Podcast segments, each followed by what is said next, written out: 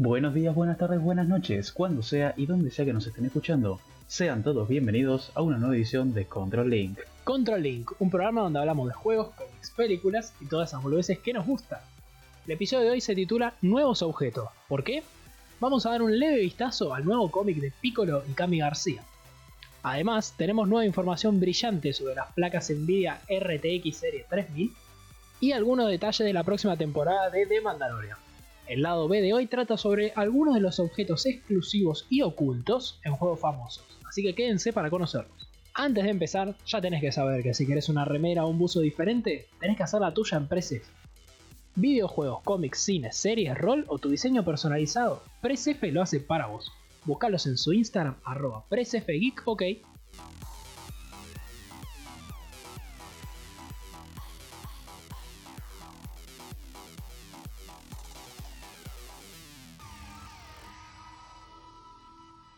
Después de haber estado calentando el ambiente durante las últimas semanas, Nvidia ha dado a conocer su nueva serie de tarjetas GeForce RTX 3000, con tres modelos muy muy salvajes.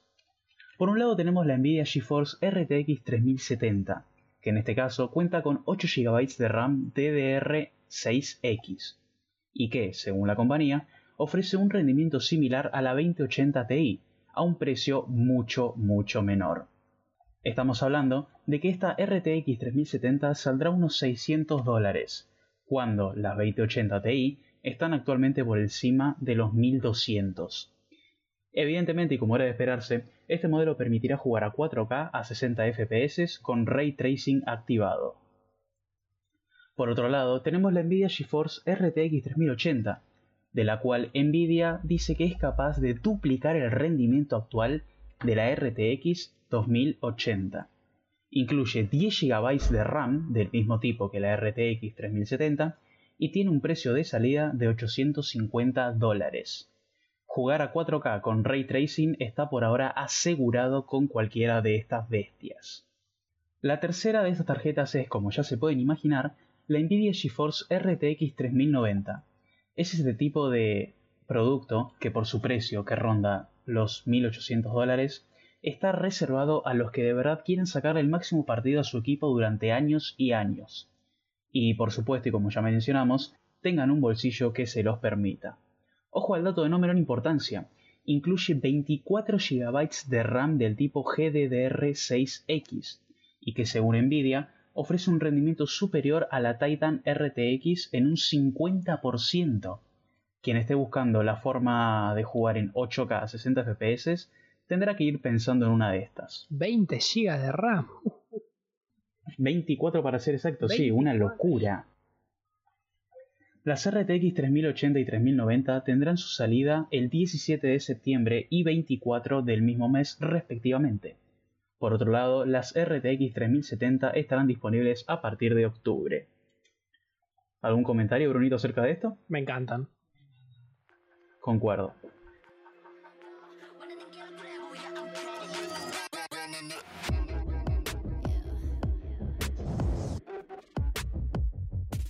Beast Boy, uno de los cómics independientes más esperados del año. Escrito por Cami García e ilustrado por Gabriel Piccolo, cuenta los orígenes de Beast Boy, o el chico bestia conocido en Latinoamérica, y su adolescencia en un entorno escolar y familiar, tocando temas como la identidad social y la necesidad de encajar en un grupo. En las últimas páginas, como viene siendo costumbre de esta línea, tenemos un primer vistazo al próximo proyecto de estos creadores. Beast Boy Loves Raven se llama, los dibujos son del estilo único de Piccolo, como es hace llamar en Instagram. Personalmente es una serie que me encanta y ya no puedo esperar para la próxima entrega.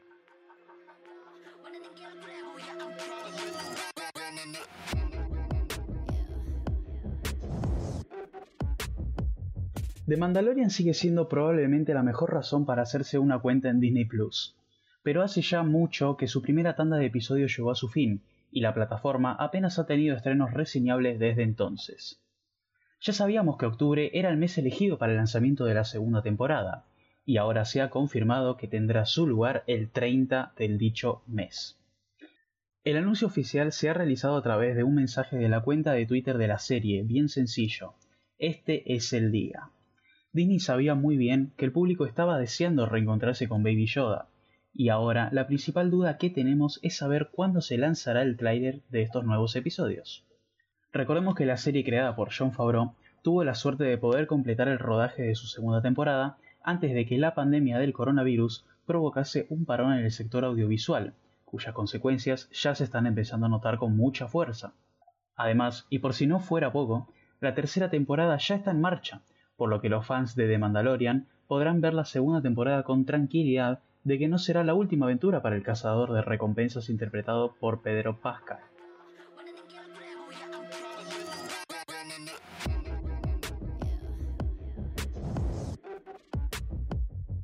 Si hay algo que caracteriza a los videojuegos, sin duda son sus objetos. Objetos que de una forma u otra le dan personalidad al juego en cuestión y nos dan un trasfondo para comprender qué es lo que estamos haciendo. Así que retomando el formato de historias, les traemos una en cuestión. Una que trata acerca de un objeto que no fue muy útil, que digamos, pero sin duda la manera en que se obtiene sí lo fue. Corría el año 2014 y la expansión Final Stand para Battlefield 4 hacía su aparición con cuatro nuevos mapas que contaban el fin de la guerra del año 2020 y lo narrativo del juego, por si acaso. Estos mapas fueron Gigantes de Karelia, Hammerhead, Hangar 21 y Operación Whiteout.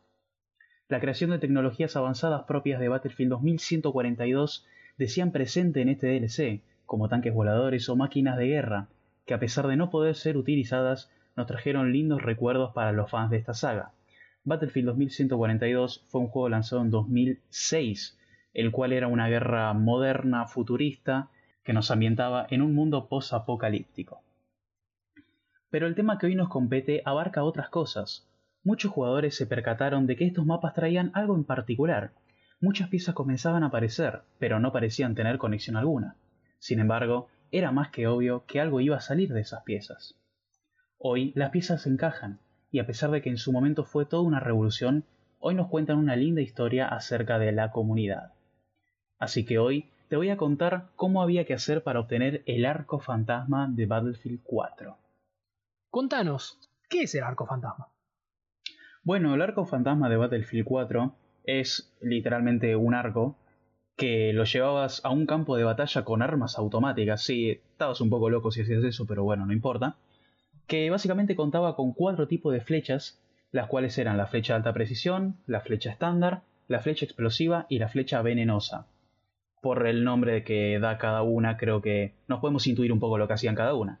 La flecha estándar mataba de un flechazo, pero tenías que tensar el arco mucho, la flecha de precisión tenía mucha menos caída pero menos daño. La flecha explosiva, boom. Y la flecha venenosa, bueno, te hacía toser hasta que morías eventualmente. Pero, ¿cómo teníamos que hacer para obtener este arco? Y esto es lo más importante. Teníamos que conseguir tres misiones tituladas Protocolo Fantasma de DLCs pasados, las cuales consistían en matar enemigos y cosas comunes. Cabe aclarar que para el momento en que se descubrió todo esto del arco fantasma, no se sabía para qué servían estas misiones, ya que las recompensas eran simplemente camuflajes o objetos estéticos. No fue sino hasta la salida de Final Stand que nos dimos cuenta, o se dieron cuenta mejor dicho, para qué servían estas misiones. Posteriormente, a lo largo y ancho de los distintos mapas que nos ofrecía Final Stand, podíamos encontrar una serie de chapas, chapas que no tenían nada en particular salvo por un muy bonito dibujito, las cosas como son. Dependiendo del mapa, era la chapa que te iba a tocar, pero había algo muy particular con estas chapas. Estas chapas solamente aparecían una vez por partida, por lo que de los 32 jugadores, o 64 si jugabas en consola, en PlayStation 4, perdón, solamente una podía obtener esta chapa. Y esta chapa, y acá es por lo que era muy difícil de conseguir, se encontraba en una de las 35 posibles ubicaciones que podía spawnear claramente. Para, para, para. O sea que entro en un mapa con otras 64 personas, hay 35 lugares y tengo que encontrar una chapa. Y tenés que encontrar una chapa, exactamente. Y tengo que ser el primero en encontrarla. Exactamente, tenés que ser el primero. Estas chapas, estas chapas, y esto es lo más interesante, venían en una cajita blanca. Una cajita blanca que, y acá viene lo importante, se encontraba en un mapa nevado. Los cuatro mapas que ofrecía Final Stand eran mapas de nieve porque estaban ambientados en Siberia, en una guerra que, como ya mencioné en la introducción, se daba entre los Estados Unidos y la, la madre Rusia. Y China estaba por ahí por medio, pero no importa eso. O sea que entonces, en un juego de tiros, además de que tenía que estar buscando una cajita, tenía que estar mirando al piso, buscando una cajita blanca. Mientras me cagan a tiros, buscando la chapa y siendo el primero que la encuentre. Eso iba a aclarar, mientras te cagaban a tiros, por cierto. Ah, qué bueno. Detalle no menor. Muy divertido, bueno. Pero algo que tenían estas chapas como para facilitar un poco que se encuentren es que se podían ver con las miras térmicas. Entonces era como, de alguna manera te ponías tu droncito con mira térmica y ibas viendo a ver dónde estaba. Sin embargo, no quita que sea muy difícil encontrar, claramente. Claro, no es algo como que hicieras de casualidad, te tenías que proponer buscar la chapa. Exactamente, porque imagínate, vas ahí, eh, todo bien, caen granadas, caen bombas, pasan aviones, que yo que sé en cuánto, y vos ahí buscando tu cajita, ¿no? el piso, con la palita. Exactamente. Bueno, Posteriormente a todo esto, en uno de los cuatro mapas que nos ofrecía esta, expansión, había un ascensor, un ascensor muy curioso. Este ascensor tiraba un código Morse que, bueno, nos daba un poema muy bonito, pero eso no es lo que nos compete ahora. Lo que nos compete es que ese ascensor nos llevaba a un búnker secreto. Y te preguntarás por qué es tan... O sea, ¿qué tiene de difícil? Es un ascensor que apretas un botón y te lleva a un búnker secreto, preguntarán. Era un ascensor del romance. Era un ascensor del romance, no, todo lo contrario. era un ascensor. poemas. Claro, pero no, era un ascensor asesino. ¿Y por qué asesino? Y ahora te lo voy a explicar. Hace un par de minutos te comentaba de que tenías que completar unas misiones tituladas Protocolo Fantasma, que eran de DLC pasados. Y esto era porque el ascensor solamente te llevaba al búnker si vos tenías colocado el camuflaje para tu soldado y la pintura del arma que te daban estas misiones, ¿no es cierto? Ah. Pero pará porque ahí no termina la cosa. Este ascensor no bajaba, o sea, no se activaba de por sí. Solamente se activaba si estabas vos con tres amigos tuyos, bueno, amigos, tres compañeros tuyos, que tenían chapas diferentes porque te acuerdas que yo te mencioné que había una chapa por mapa y que eran chapas distintas, entonces cada uno de tus tres amigos tenía que ponerse una chapa distinta para que el ascensor los dejara bajar. ¿Y, qué pasaba? Te preguntarás. Si no tenías la chapa puesta, el ascensor te mataba.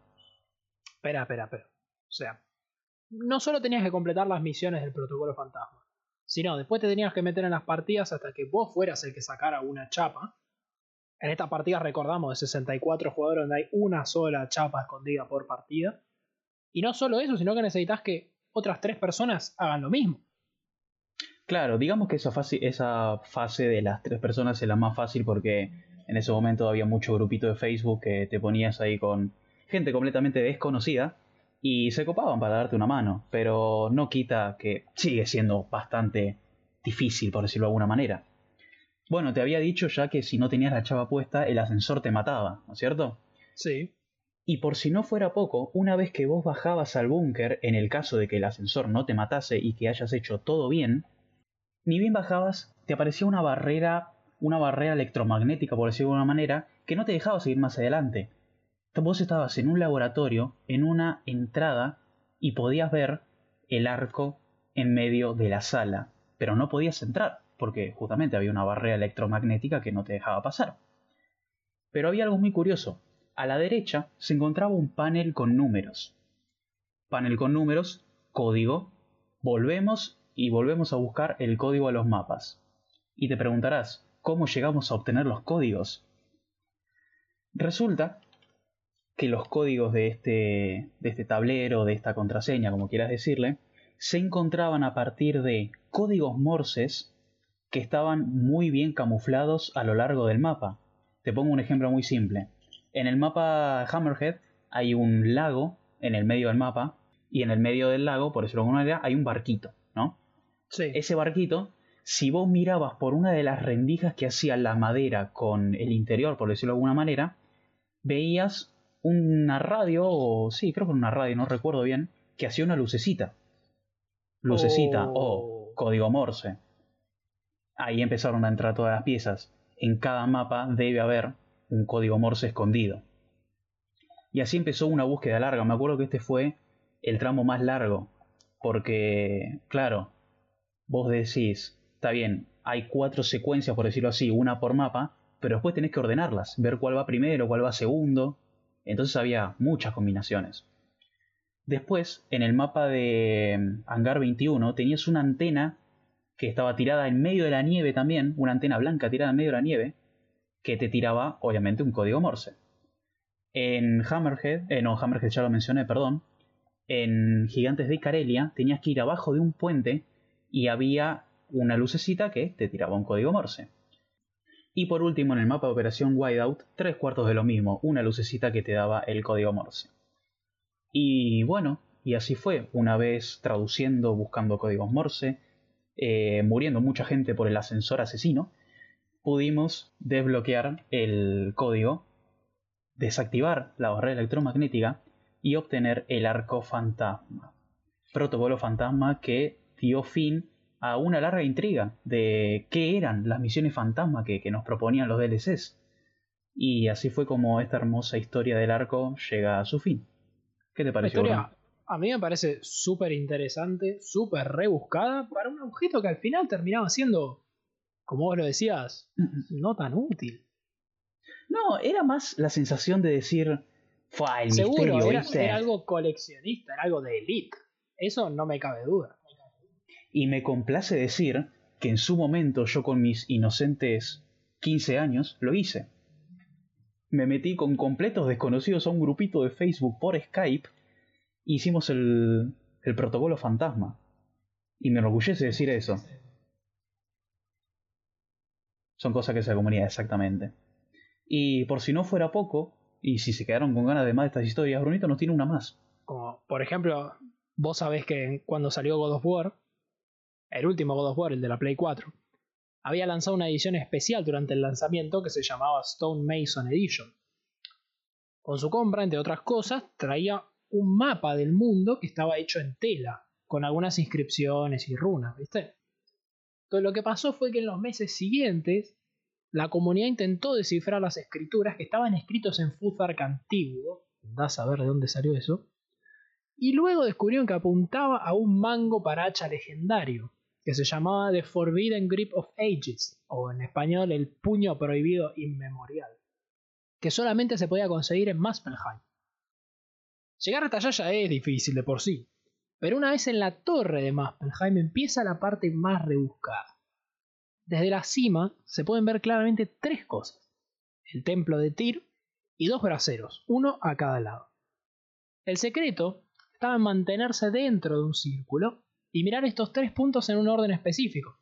El templo de Tyr, el brasero izquierdo, el templo de Tyr, el brasero derecho, el brasero izquierdo, el templo de Tyr, el piso, el brasero derecho, el brasero izquierdo, el templo de Tyr. La cosa es que, bueno, no importa, después de todos esos movimientos que parecen una pase de baile, sonaban unas campanadas y nos otorgaban el objeto que, al igual que en el caso de Battlefield, era, bueno, un poco más útil que el de Battlefield, ya que aumentaba todos los parámetros y te agregaba un ataque especial a distancia al final del combo. Pero a lo que quiero llegar con esto es, una vez más la comunidad encontró algo en un juego que estaba diseñado para eso mismo. Olvídate, no, no quiero saber la, la epilepsia que le habrá agarrado al primer tipo que hizo todo ese, todos esos pasos de baile. Hubiese sido muy interesante. Me hace acordar el juego del arcade. Olvídate. Pero bueno. Interesante las historias de hoy, ¿eh? Me gustó mucho la de War, la verdad.